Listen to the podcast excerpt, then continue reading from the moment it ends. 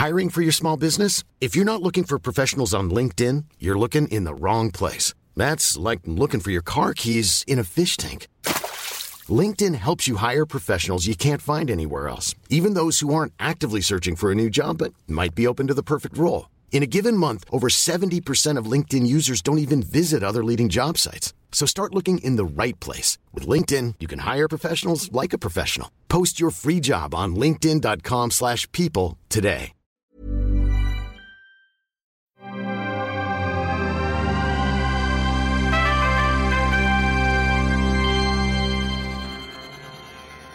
Bonjour et bienvenue dans Nos Ciné Spécial Cannes. Je suis David Honora et j'ai le plaisir de vous retrouver cette fois pour un hors-série consacré au marché du film avec moi Arnaud Bordas qui l'a pas mal euh, arpenté pendant la quinzaine et qui, euh, a pu euh, voir quelques films aux projections du marché, avoir des infos sur les deals, les financements, qui a connu aussi quelques ratés dans, ce qu'il essayait de, de, de voir. Euh, Arnaud, tu vas pouvoir euh, bah, nous raconter toutes les coulisses de euh, ce qui est un aspect fondamental du festival, parce que au-delà de, présenter des films en sélection, c'est avant tout un, rendez-vous de business qui permet aux films de s'échanger dans le monde entier. Voilà, tout à fait. Bonjour David. Salut. Euh, donc euh, oui, oui, c'est- effectivement. Alors on, on en parlera davantage dans la dans la deuxième partie euh, de ce nos ciné avec Perrine, puisqu'on a interviewé le directeur du du marché. Voilà, Perrine va nous rejoindre en deuxième partie d'émission pour, pour présenter l'interview que vous avez faite de Jérôme Paillard, De qui Jérôme est à directeur du marché du film. Et mais c'est vrai que donc c'est quand même le plus grand marché du film hein, Mm. au monde. Il y en a quelques-uns dans d'autres grands festivals, hein, euh, euh, comme euh, à Berlin. Il y en a un qui s'est créé à Venise il y a quelques années. Tout à fait. Il y en a un qui est assez gros aussi à Los Angeles, l'American Film Mm. Market, l'AFM. Il y a aussi pour l'Asie, notamment Busan, hein, en Ouais. Corée du Sud, qui est très important. Mais Cannes reste le plus grand marché du film au monde.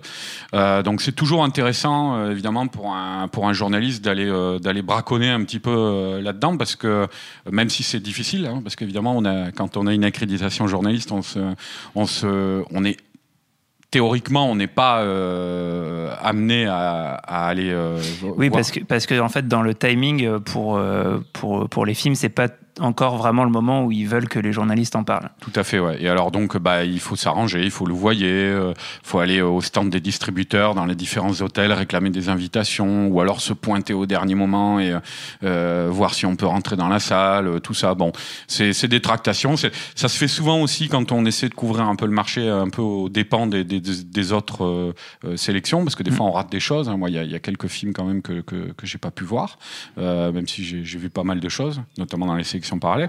Mais voilà, quoi. C'est c'est c'est euh, c'est- c'est- moi ça m'intéresse toujours parce qu'il y a un côté un petit peu euh, aventureux, un petit peu euh, on sait pas sur quoi on va tomber, euh, on rentre dans une salle, bon bah tiens voyons ça et puis euh, voilà. Alors il y a évidemment aussi beaucoup de déchets parce que c'est euh, il y a beaucoup de, de, de séries B voire de séries Z qui sont proposées, mais euh, ça peut être marrant, ça peut être fun de voir euh, qu'est-ce qui est euh, qu'est-ce qui se fait dans tel ou tel pays, euh, voilà. Euh, c'est vrai que cette année par exemple il y avait quand même une assez forte euh, présence de, de la Chine, de pays d'Amérique du Sud aussi comme l'Argentine.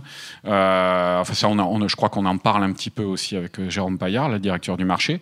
Euh, il y avait pas mal d'animations aussi. euh, on en parle aussi avec Paillard, mais il y a, un partenariat avec Annecy. euh, donc l'animation s'invite de plus en plus euh, euh, au marché.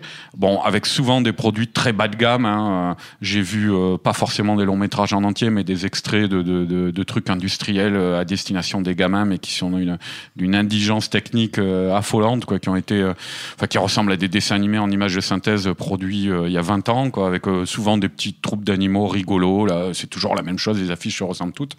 On peut peut-être noter. Puis il y avait quand même aussi pas mal d'animations justement. Il y en a de plus en plus hein, dans les sélections officielles. On en, je sais pas si vous en avez parlé, mais enfin dans les, différentes compétitions. Mais il y avait des films comme le, français J'ai perdu mon corps, qui était un petit peu décevant, moi je trouvais, ou la fameuse invasion des ours en Sicile Du dessinateur de BD Lorenzo Mattotti. Mm. Voilà. Donc c'est vraiment de plus en plus présent l'animation à Cannes. Et au marché, donc, mis à part les produits industriels indigents dont je parlais, il y avait quelques, quelques trucs intéressants, comme notamment surtout la première grosse super production d'animation chinoise qui s'appelle White Snake, réalisée par Amp Wong et Zhao Ji. C'est un, duo de réalisateurs.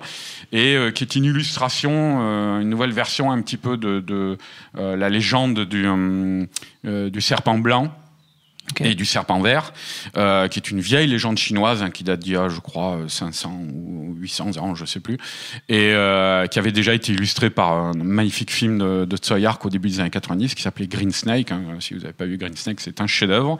Euh, et donc là, c'est White Snake, euh, c'est le, le, le, duo, c'est deux déesses euh, serpents en fait qui prennent l'aspect d'être humain, et donc le, le, serpent blanc là va tomber amoureux d'un être humain. Voilà, c'est un petit peu la version, une version euh, chinoise de la petite sirène hein, du conte Andersen. Quoi.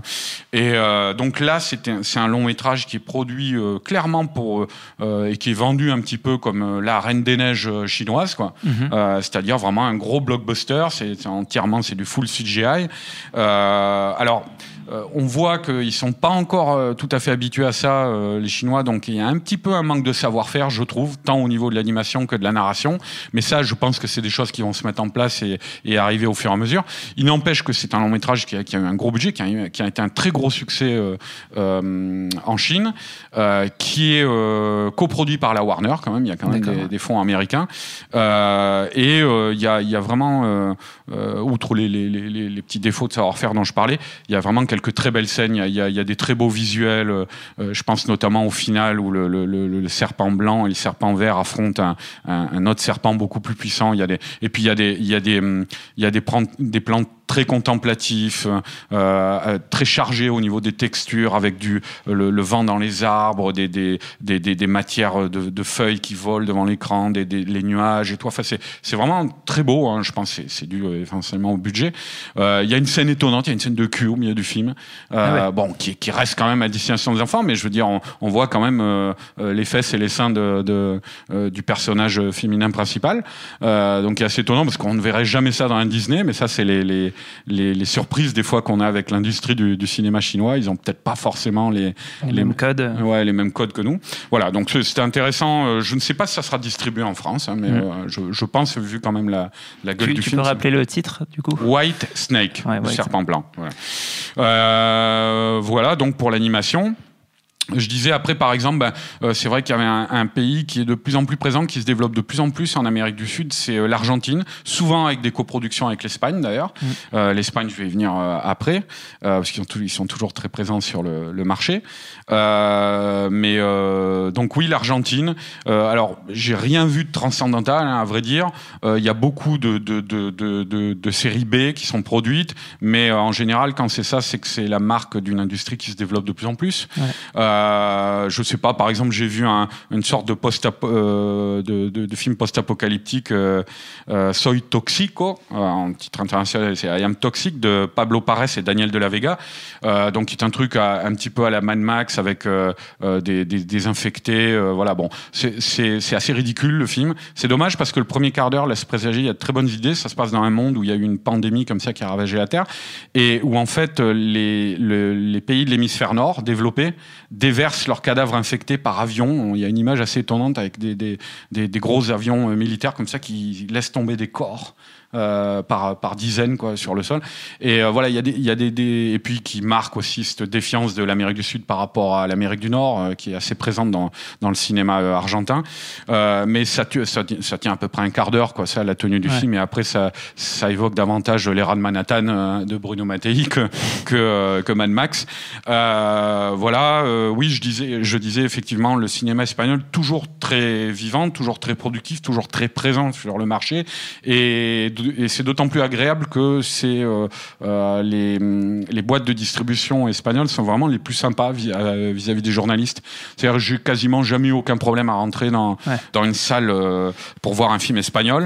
alors bon, là aussi, peut-être que le, ce que j'ai pu voir était, était quand même moins étonnant que ce que j'ai vu l'an dernier où il y avait il y avait vraiment mm. une très bonne. Tu avais vu notamment El Reino. El Reino qui est sorti il y a pas longtemps fait une émission de ciné récemment. Voilà, tout à fait, ouais. Et qui était, qui était, euh, qui était vraiment un, un, film étonnant. Euh, là, c'est pas forcément le cas. Hein. J'ai pas eu euh, des, des, des, des, des films. chocs à ce point-là. Des, voilà, des films de ce calibre-là, quoi. Euh, mais euh, j'ai pu voir notamment un, un, un petit thriller espagnol qui. Alors, impossible de retrouver sur internet le nom du réalisateur, je ne sais pas qui c'est qui l'a réalisé, mais euh, ça s'appelait euh, House euh, avec le, le, le, le, donc la maison hein, en anglais, mhm. avec le final inversé en forme de 3 quoi.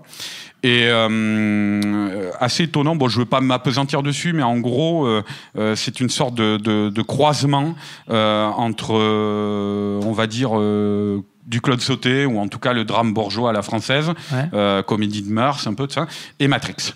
Ah oui. Euh, voilà, c'est-à-dire c'est des, des, couples de, de, euh, de citadins, d'anciens étudiants de fac qui se retrouvent pour la première fois depuis pas mal de temps dans une maison, dans une maison bourgeoise en, en campagne, pour le week-end. Et ils vont jouer, ça fait penser un peu au jeu, le film de Fred Cavalier, qui était déjà un remake d'un succès du box-office italien, et qui avait été remaké qui avait été dans plein de langues différentes. Voilà. Et donc, voilà, ouais, c'est un. Euh, ils se réunissent dans une, dans, une maison et ils jouent à un jeu en fait parce qu'il y a parmi eux un Anonymous qui a leaké des trucs euh, top secrets sur Internet. Et il va les dévoiler. Et alors, je, si jamais ça finit par sortir en, en France, je veux pas trop en dire de plus, mais euh, on va basculer d'un seul coup, d'un seul, dans du fantastique pur, euh, et tout en restant autour d'une table avec des gens. Quoi. Et c'est très bien dialogué, c'est plutôt bien joué, euh, et c'est un parti pris étonnant. Voilà. Euh, Qu'est-ce que j'ai vu d'autre encore dans le cinéma espagnol? Il y avait aussi euh, euh, un film euh, fantastique qui s'appelait euh, Le Pacte de David de Victory avec la très grande actrice espagnole Belén Rueda euh, qui, qui, qui, tourne beaucoup elle. Euh, donc c'est un, un, film fantastique sur une, une, une mère qui a un syndrome de surprotection par rapport à sa fille mm. qui essaie de la mettre sous une cloche qu'au jour cette fille a un, un, un accident et où donc je veux pas trop spoiler aussi parce que ça ça a peut-être des chances d'arriver dans nos contrées quoi. mais on, on on va basculer peu à peu dans un film fantastique euh, qui se veut angoissant, mais qui est pas trop réussi au final parce que because euh, beaucoup de, de, rebondissements un peu téléphonés, du déjà vu, voilà tout ça. Euh, voilà, donc en gros pour les Espagnols, il y avait aussi, mais moi j'espérais un petit peu le voir, mais on n'a même pas pu voir des extraits. Il y avait aucune projection. Le, le prochain film de Alejandro Amenabar, qui s'appelle, alors le titre international c'est While at War et euh, le titre espagnol, c'est Mientras dure la guerre. Pendant la euh, guerre. Voilà, ça, ça sort euh, le 27 septembre en Espagne. Et là, il était totalement, mais même pour des acheteurs, je crois, impossible de voir quelque chose.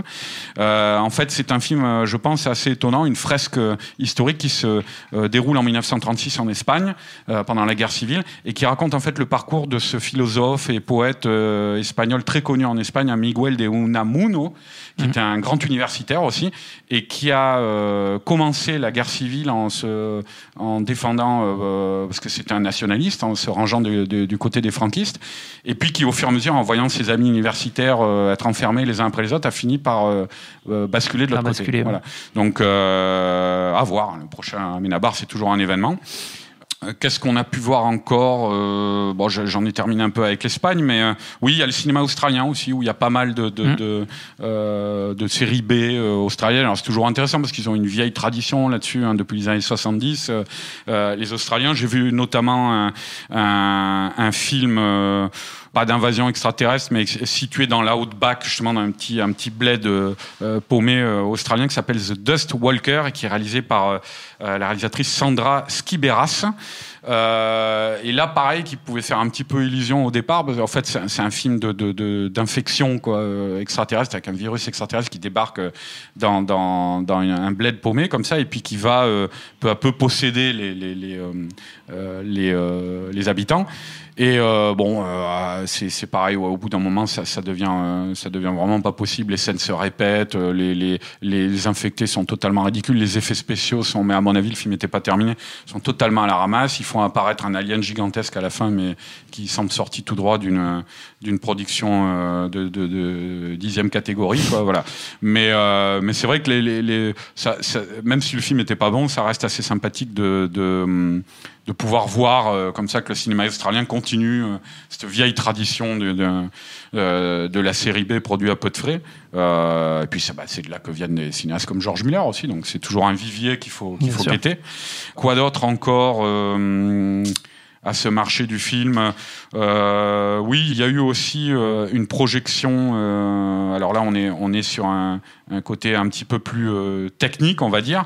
Il y a une, euh, une démonstration de, de contenu 8K. Avec un, ils avaient ramené un projecteur spécial, un écran spécial. Alors bon, c'était des images des images de grandes cités, euh, mm. voilà, des images test avec on filme Tokyo par exemple en vue aérienne et tout, mais c'est vrai que on voit bien toutes les fenêtres. Euh, ouais, non, mais c'est hallucinant hein, parce que tu vois ça en fait, tu te dis euh, euh couplé avec de l'IMAX et de la 3D, ça doit être gigantesque. Quoi, Parce que là déjà, tu avais déjà un effet 3D. Je me rappelle notamment une vue aérienne de Tokyo à un moment qui est très haute comme ça et on passe en haut d'une tour euh, qui, qui, culmine à je sais pas combien là, et en fait on a vu la définition de l'image, juste avec ça et la profondeur de champ, on a presque l'impression d'un effet 3D euh, de toucher la tour ah au moment où on passe sur elle. Euh, donc euh, voilà, ouais, non, ça laisse, ça laisse présager de, de euh, quand, quand, le cinéma va se mettre à, à ce format-là, de, de, choses assez réjouissantes.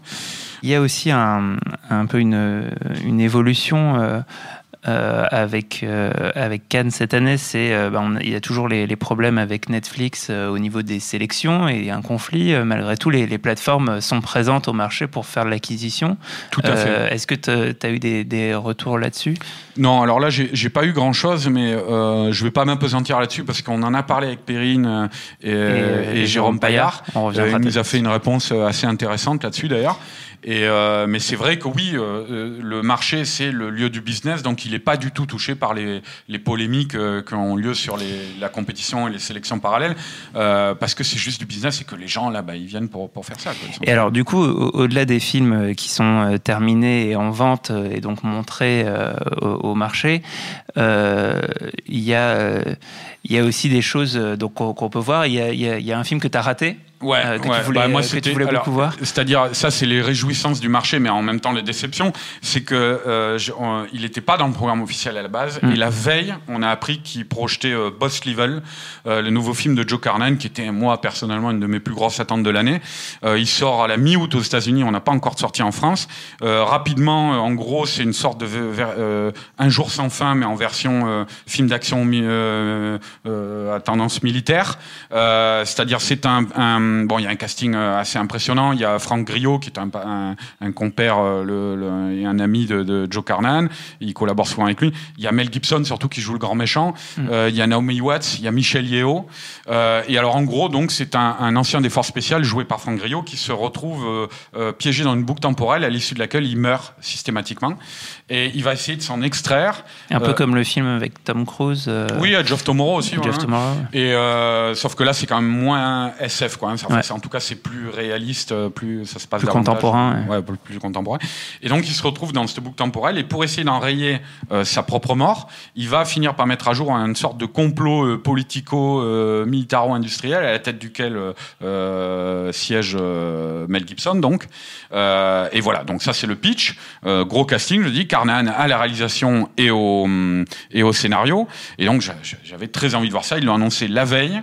Et euh, je sais que j'ai fait des pieds et des mains. J'ai essayé de contacter, contacter, le distributeur français parce qu'il y avait un distributeur français. Mmh. Euh, j'ai fait, euh, je suis allé voir le vendeur qui m'a dit non non pas de journaliste et tout. Enfin voilà, c'est jusqu'à jusqu'au moment de la projection, je, je pensais pouvoir y aller. Mais pour vous dire, j'ai même un ami qui était qui avait son badge d'acheteur qui est rentré et euh, un ami français donc, et euh, où le, euh, après l'avoir l'ouvreuse l'a laissé entrer, le vendeur est venu dans la salle et l'a extrait de la salle en lui disant vous êtes euh, français, le film a déjà été rendu en France, vous sortez, vous n'avez pas besoin de le voir. Donc c'était, c'était voilà, il y a évidemment des, quelques projections comme ça qui sont très très surveillées. Euh, et du coup, alors à côté des projections, euh, le, le, marché, c'est aussi pas mal de, de, films qui sont quel état de projet, parfois sur lesquels il y a juste un bout de casting, euh, éventuellement une affiche prévisionnelle, un, un, synopsis, parfois des scénarios, parfois des choses plus avancées avec quelques images à montrer, et puis aussi des choses qui se passent en fait complètement en coulisses. et tu as quelques infos voilà, sur des deals, sur, sur des choses un peu prospectives dont oui. tu voulais nous parler. Oui, ouais, tout à fait, David. Le, le, le c'est-à-dire, il y a deux versants en gros dans le, dans le marché. Il y a un versant euh, exposés à la lumière, c'est-à-dire les stands qu'on parcourt, des, des, euh, avec des projections, c'est-à-dire les films en général euh, euh, qui sont finis euh, et que les acheteurs viennent à Cannes pour pour voir un petit peu et puis éventuellement mmh. donc acheter quoi et, euh, pour les distribuer dans le reste du monde. Et puis après il y a un côté un peu plus obscur, un peu plus euh, qui relève un peu plus de la coulisse et qui en général se passe dans les appartements des, des palaces canois, éventuellement dans les soirées, j'imagine, dans les carrés VIP des, des des soirées canoises, ouais. euh, et qui concerne le financement, c'est-à-dire euh, euh, ce sont des, des, producteurs qui viennent avec un projet euh, dont ils sont les porteurs et qui vont proposer au, au, financement de différents pays étrangers où les films sont susceptibles de sortir pour pouvoir réunir le budget en fait. Et bah, par exemple, on a eu deux exemples pendant pendant ce festival.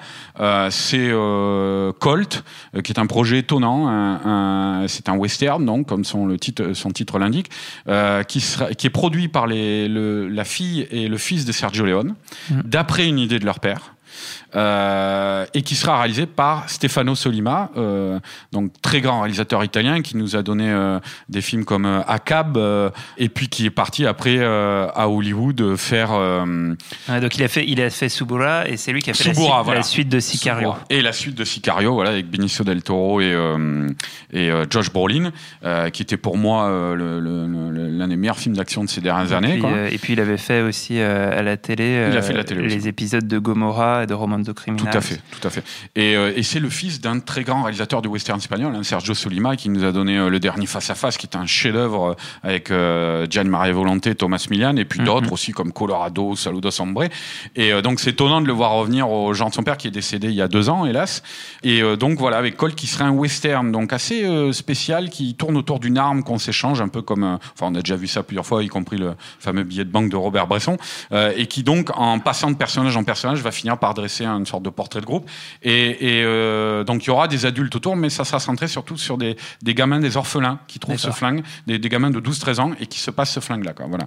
Et euh, donc ça devrait rentrer en tournage à l'automne prochain et euh, les producteurs, ou l'hiver prochain, je crois, et les producteurs étaient là à Cannes donc pour pouvoir financer euh, ce film. Bon, qui va pas être un énorme budget non plus, hein, mais euh, voilà. Et le deuxième projet euh, qui me semblait euh, notable, c'est le grand retour de John McTiernan, qui est maintenant acté. Hein, là, c'est définitif, je pense, ouais. avec un film de science-fiction qui s'appelle Tossetti 4, sur lequel il, il, travaille depuis plusieurs années déjà. Donc, il a écrit le scénario, son premier scénario depuis Nomade, son premier film. avec Hugh Thurman. Avec Yuma Thurman et j'ai à nouveau un trou, l'acteur principal de Warcraft euh, de Duncan Jones. Euh, donc en tout cas, on a ces deux, ces deux acteurs au casting. Euh, le film devrait rentrer en, en tournage en septembre. C'est White Bunch avec euh, Vincent Maravel qui s'occupait du financement ici à Cannes. Et l'acteur, voilà, c'est Travis Fimmel, hein, okay. l'autre acteur du film. Euh, donc le film, je disais, devrait rentrer en tournage en, à l'automne au Monténégro et en Espagne.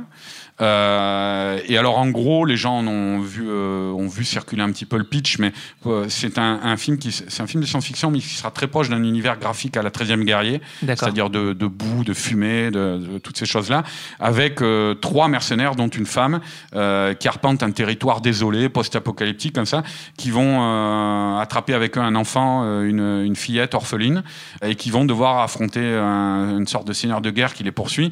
Et en fait, c'est dans un univers très réaliste qui évoque graphiquement euh, et visuellement la, la guerre euh, euh, de 100 ans, okay. le Moyen Âge, mais il va y avoir peu à peu au milieu du film une surprise et donc qui oriente le film vers la science-fiction. Mais ce n'est pas un truc de voyage dans le temps à raconter McTiernan. ça se passera vraiment à cette époque-là. Donc voilà, à suivre. Parce que c'est étonnant en fait, les, les, personnages des trois mercenaires s'expriment de manière très contemporaine, alors que les villageois autour ah oui, s'expriment de manière ancienne. Ça sera un film historique de science-fiction. Ouais, voilà. Ce qui n'est pas si courant. Voilà, je peux pas en révéler trop euh, davantage sur le pitch, mais c'est un, un truc très étonnant, je pense. Quoi dire d'autre euh, euh, des- de- parmi les, les- les infos qui ne sont pas sur Internet Je sais que j'en ai parlé un petit peu avec la femme de John McTiernan, qui est productrice sur le film. Le film normalement devrait être à Cannes l'an prochain. Alors je ne sais pas s'il sera forcément dans une sélection, euh, mais Il devrait être prêt pour Cannes. en tout cas. voilà, voilà, il devrait être prêt pour Cannes l'an prochain. Euh, et ce qui est, ce qui fait énormément plaisir sur ce film quand on est fan de John McTiernan et le et qu'on sait que donc il va enfin pouvoir revenir euh, à la réalisation. Euh, euh, je crois 16 ans après la sortie de son Mm. dernier film, hein, ça, fait un, ça fait un gap énorme. déboires, euh. Ouais, ouais, tous ces déboires et puis tous les projets qu'il a essayé de monter Ouais. entre temps qu'il n'a jamais réussi à monter, euh, because à cause de ces déboires justement euh, judiciaires. Et là, ce qui fait plaisir, c'est de savoir qu'il a parce qu'il a il a essuyé pas mal de producteurs euh, euh, opportunistes, de marchands de tapis, de margoulins, tout ça, euh, qui ont essayé de travailler avec lui pendant la période. Mais là, il a vraiment un très très bon producteur, un vrai professionnel, euh, qui est le producteur en fait de. J'ai plus toute ma tête à moi là. Euh, c'est, dur la, la fin de, de festival. Ouais, ouais, ouais. Euh, qui est le producteur de ce, de hum, la nuit, le réalisateur de La Nuit nous appartient, euh, James, James Gray. Gray. Voilà, et qui d'ailleurs est en, il a produit plusieurs films de James Gray et euh, il est en train de produire son prochain film qui sera un gros film de science-fiction euh, avec Brad Pitt. Et donc voilà, c'est, quelqu'un dans le milieu qui a une certaine assise, euh, qui a travaillé sur des, des, des projets euh, assez prestigieux et qui va permettre, je pense, euh, assez prestigieux et en même temps euh, qui respecte les, le final cut, les volontés euh, d'auteur euh, euh, des réalisateurs, hein, puisqu'il a encore une fois une collaboration assez euh, fructueuse avec James Gray et qui donc euh, peut être un vrai protecteur pour McTiernan sur, sur, sur ce projet et l'aider euh, à, à accoucher de la vision du film qu'il a. Quoi. Voilà, et le producteur donc c'est Anthony Katagas. D'accord. me souffle David. Ah, la Et- technologie, magnifique. Voilà, voilà. Et donc voilà, Tossetti 4, euh, gros, gros espoir pour l'an prochain à Cannes. John McTiernan est de retour.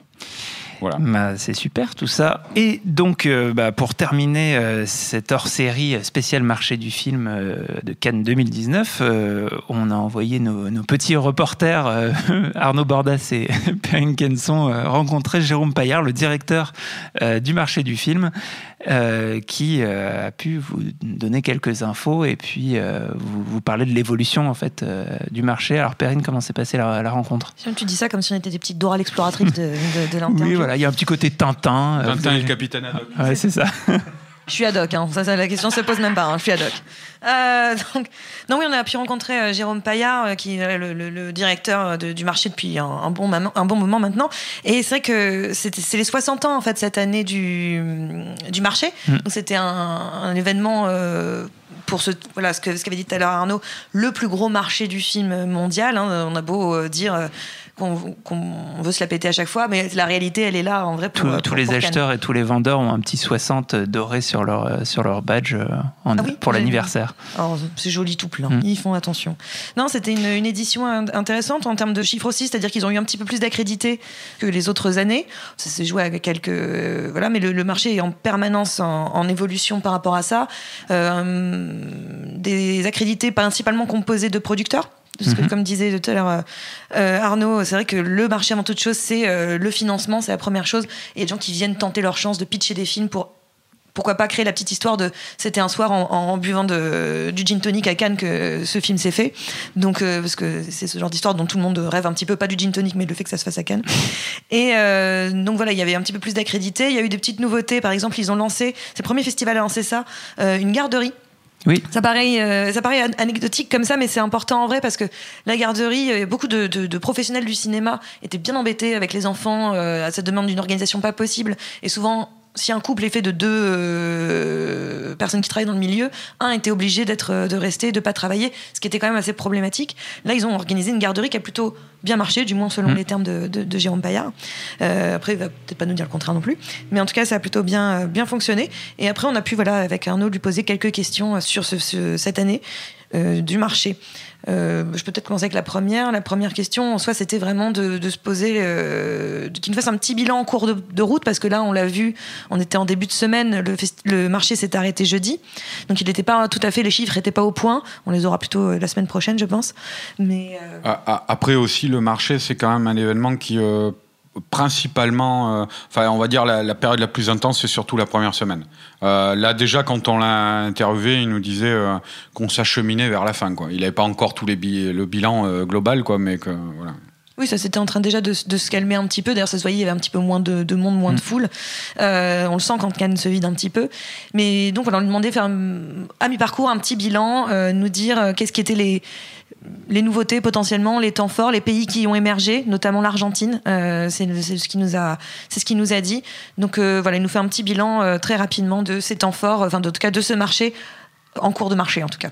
On écoute ça les, pays sont toujours un peu les mêmes. Il y a un peu plus de progression euh, sur États-Unis, France, Espagne, Italie et euh, des pays comme l'Argentine, par exemple, cette année, qui est, sensiblement plus présente. Euh, et puis j'en oublie peut-être un. Euh, en nombre de films, on est à peu près pareil, à peu près un peu moins de 3000 titres qui sont représentés, dont à peu près 1000 projets et puis 2000 films terminés. Toujours à peu près 1400 projections au marché. Donc les, chiffres sont très stables. Les, les, tendances géographiques, la Chine est toujours très présente. C'est a priori toujours le quatrième pays. On, on est en train de finir les chiffres, ça peut se jouer un chouille après. Euh, mais enfin, la, Chine a énormément progressé ces dernières années. Cette année, elle est stable. Euh, et puis, euh, euh, il y, a, des, continents alors qui bougent un peu, notamment l'Afrique. Euh, L'Afrique est, plus présente cette année. alors, c'est pas encore une explosion. Hein, on parle pas de milliers de, de professionnels africains, mais on a notamment dans le village international, qui est la, partie autour du palais où les pays et les régions sont représentés, on a cette année deux pavillons africains qui euh, évidemment fait venir beaucoup de, de, de, professionnels et de, et, de d'artistes euh, de, des différents pays, à la fois francophones et anglophones. Euh, il y a eu beaucoup de conférences, beaucoup de rencontres, et, je crois que l'Afrique certainement une des régions du monde qui va beaucoup progresser, à la fois sur le plan de la créativité, de la production dans les années qui viennent, et puis c'est aussi un très grand marché. c'est un marché qui est en train de, un peu de se structurer, de se développer, euh, aussi bien d'ailleurs en ce qui concerne les salles, où il y a la, construction de salles en ce moment en Afrique, et puis alors euh, surtout sur euh, justement tout ce qui est streaming et, mobilité, où en Afrique il y a une énorme consommation de, contenu sur les mobiles. et voilà, moi je, je, je, pense qu'en tout cas on, on, doit considérer, et, notamment dans des pays comme ça, que quelque chose qu'on regarde sur un mobile peut être un film quand même, et que on peut pas se restreindre à l'idée qu'un film n'est que quelque chose chose qu'on peut voir sur un grand écran. Et donc, euh, comme tu le disais tout à l'heure, Arnaud, il a aussi parlé de ce qui se passe avec les plateformes, avec Netflix notamment? Bah oui, oui, Netflix, euh, euh, Amazon, euh, Apple, je crois, était un petit peu décevant. Je crois que c'est lui qui nous en a parlé, pas hier, parce qu'ils ont, ils ont pas trop proposé de trucs. Oh non, alors je l'avais entendu pendant le marché. Mais bon, enfin oui, les, les plateformes sont évidemment présentes à Cannes, parce que, bah, comme je disais tout à l'heure, c'est un, un, un, lieu de business, et comme c'est un, un, business qui est en plein, en plein développement, en pleine explosion, forcément, ils sont là pour pour acheter du contenu. Euh, parce que c'est aussi euh, euh, la, la, caractéristique de ces plateformes, ce sont des, des gros dévorateurs de dévoreurs dévorationnaires de contenu. Des gloutons. voilà. Et, et donc, leur présence ici est justifiée par ça. Et on, on va écouter Jérôme Paillard nous, passer, nous parler de cet aspect plus ou moins nouveau hein, du, du marché. D'une manière générale, évidemment, le cinéma évolue. Enfin, on le, on, le voit, on le lit absolument partout. Les modèles économiques changent euh, et, ça n'a fait que se, confirmer cette année, euh, c'est-à-dire euh, bah, évidemment le, rôle de plus en plus important des plateformes dans la distribution des films, ce qui évidemment a un impact sur ce qui se passe dans un marché, puisque au fond, qu'est-ce que c'est qu'un marché du film? C'est un endroit, c'est un salon professionnel où les, les, les, vendeurs de films, les vendeurs internationaux représentent des tas de films de producteurs et essaient de, trouver pour chacun des films des distributeurs dans chaque pays. Euh, alors c'est évidemment l'inverse du modèle des plateformes, où les plateformes, en gros, elles peuvent produire un film, elles vont directement voir un producteur, et puis elles vont acheter le film sur le monde entier et le sortir sur la plateforme. Euh, donc, évidemment, c'est un raccourci, un, court-circuit, on pourrait dire, euh, qui impacte directement le, marché. Alors tout tout se passe pas comme ça. La totalité du du marché, euh, heureusement, ne n'a pas subi ce raccourcissement, mais c'est évidemment une tendance forte qui fait que le marché est plus compétitif et plus sélectif. Perrine, qu'est-ce qu'il vous a raconté d'autre? Bah, Il nous a parlé aussi, ce qui est intéressant, parce que la question, euh, voilà, quand on aime le cinéma, on ne sait pas toujours forcément ce qui se passe un petit peu en coulisses, comment un film se finance. Et euh, c'est vrai que pour le coup, euh, là, encore une fois, le marché, c'est la zone essentielle pour ça. Et il nous a parlé un petit peu des financements publics euh, qui sont très importants dans le financement d'un film. Par exemple, en France, on ne peut pas dépasser les, les, 50, les 60% d'ailleurs de financement public sur un film, mais mhm. c'est pas le cas dans tous les autres pays, puisque dans d'autres pays, il n'y a pas ces financements, ces aides publiques, elles n'existent pas. Donc, il nous parle des systèmes de coproduction, il nous parle des systèmes de, de financement des fonds privés, et, euh, et, donc particulièrement de ces fonds euh, publics qui marchent bien en Europe, mais qui, par exemple, sont inexistants dans des pays comme l'Inde ou la Chine, et, et voir comment fonctionne cet écosystème, en tout cas au niveau des financements. Au, marché, notamment dans le village international, euh, on a tous les pays euh, sont là pour présenter leurs mécanismes de financement, euh, qui sont finalement maintenant un peu enfin dans presque tous les pays du monde, même les États-Unis ont des mécanismes, notamment régionaux, de d'incentive, enfin qui sont surtout des, des mécanismes pour pour, euh, faciliter euh, et, soutenir le tournage, étranger. Euh, ensuite, il y a des pays où il y a vraiment du financement public direct, notamment dans le développement. Alors c'est le cas en Europe, la, France, etc. Aux États-Unis, ça n'existe pas, ça existe en Amérique latine. en Asie, ça existe relativement peu, ça existe un petit peu en Corée, par exemple, mais en Inde ou en Chine, il n'y a pas du tout ce type de financement. Ce qui fait que les coproductions avec ces pays-là sont en réalité un petit peu ou compliqués ou factices. Euh, le, mécanisme, l'avantage d'une coproduction, d'une coproduction, ce qu'on appelle une coproduction officielle, c'est euh, qu'au fond, par ce mécanisme de la coproduction, le film va bénéficier des avantages euh, des deux pays. C'est-à-dire que si c'est une coproduction franco-allemande, il va bénéficier des mécanismes euh, on va dire, de soutien ou de financement français et allemand. Euh, mais si on fait ça entre la France et l'Inde ou la France et la Chine, comme dans ces pays-là, il n'y a aucun mécanisme, en gros, ça va donner aux Indiens ou aux Chinois les avantages français, mais pas, réciproquement.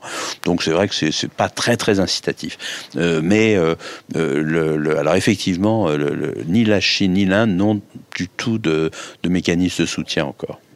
Et on termine, Arnaud, avec le dernier sujet qu'il a évoqué avec vous. Voilà, oui, on a, on a un petit peu parlé en fait de, on, peut avoir tendance à croire euh, en général que les, les festivals se font concurrence. Euh, les uns entre les autres. Et euh, dans les faits, même si euh, ça existe quand même à un certain degré, mais dans les faits, il y a plus souvent des, des, des tentatives de, de, partenariat, de pour s'enrichir mutuellement. C'était le cas, je l'évoquais tout à l'heure, je crois un petit peu quand je parlais de, de l'animation sur le marché, mais du festival d'Annecy, hein, mm. qui est un des plus vieux festivals de France. Hein, je crois même peut-être le plus vieux, il me semble. Ça a quand même 60 ou c'est Cannes. Ouais, bon, d'accord. Euh, moi, ce truc-là. Et, euh, et euh, donc, oui, enfin, c'est quand même un très vieux festival, un, un, un très très bon festival. Annecy, c'est pour les fans d'animation. Et il y a un marché là-bas aussi. Mm. C'est vraiment un festival d'une richesse chaque année de plus en plus accrue. Et, et donc, Annecy était présent, par exemple, cette année à Cannes. Ils ont organisé quelques événements justement autour de leur, leur partenariat. Et donc, Jérôme Paillard nous, nous, nous parle un petit peu de des échanges entre, entre festivals Alors, non, il n'y a pas du tout de, de cannibalisation de l'un par l'autre. Euh, les, gens qui viennent à Cannes ne vont pas forcément à Annecy. On a exactement la même chose sur le documentaire, parce qu'on fait énormément de choses sur le documentaire. Alors d'abord, nous, on ne s'intéresse vraiment que au documentaire ou à l'animation de cinéma. On est plutôt l'animation sur le, film adulte, pas tellement les, les, les films pour les enfants. Euh, et on est vraiment il y en a, il y en a, mais il y en a un peu, mais, mais enfin notamment dans cette journée qu'on a fait sur l'animation, on était même vraiment centré sur l'animation adulte. Et, euh, euh, voilà, et puis on n'est vraiment que cinéma. Euh, Annecy, c'est de l'animation qui n'est pas que cinéma. Les festivals de documentaires, si on prend ITFA, etc., ce sont des ce sont des festivals qui couvrent l'ensemble des documentaires. Donc il y a vraiment une complémentarité. Et, d'ailleurs, enfin, je, je, mets les deux en parallèle, c'est la même mécanique. Annecy est toujours présent à, à, Cannes. Les festivals de documentaires, ITFA, CPH Doc, etc., sont présents sur le Doc Corner où on a effectivement une activité autour du documentaire. Je pense, je pense qu'il y y a vraiment les gens ont besoin de se rencontrer souvent. Euh, de rencontrer des acteurs différents. Euh, et à Cannes, justement, ils peuvent rencontrer des gens, oui, et puis des gens qui verront pas, euh, qui verront pas ni à Annecy ni dans les autres festivals de, de documentaires. voilà, donc on travaille vraiment la main dans la main. on n'est pas, encore une fois, même avec les autres marchés de cinéma. On, parlait de, de, Berlin et de, de l'AFM. Il n'y a, a, pas du tout de compétition et on a beaucoup plus intérêt à accompagner nos clients, qui sont les mêmes tout au long de l'année, de, de les accompagner, de les soutenir et, et d'essayer de leur faciliter la vie euh, dans un moment où on, sait que c'est quand même pas très très simple.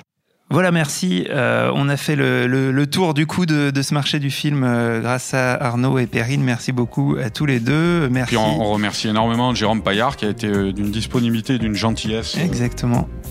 Merci à lui d'avoir euh, répondu à nos questions. Euh, merci euh, à tous d'avoir écouté cet épisode. merci à Solène et Quentin pour la réalisation. merci à Camille, à Juliette pour la prod. Retrouvez-nous pendant tout le festival de Cannes sur Binge Audio, Apple Podcast et toutes vos applis de podcast. L'ensemble des épisodes sont à réécouter sur ces plateformes. Au revoir. Je préfère partir plutôt que d'entendre ça, plutôt que d'être sourd.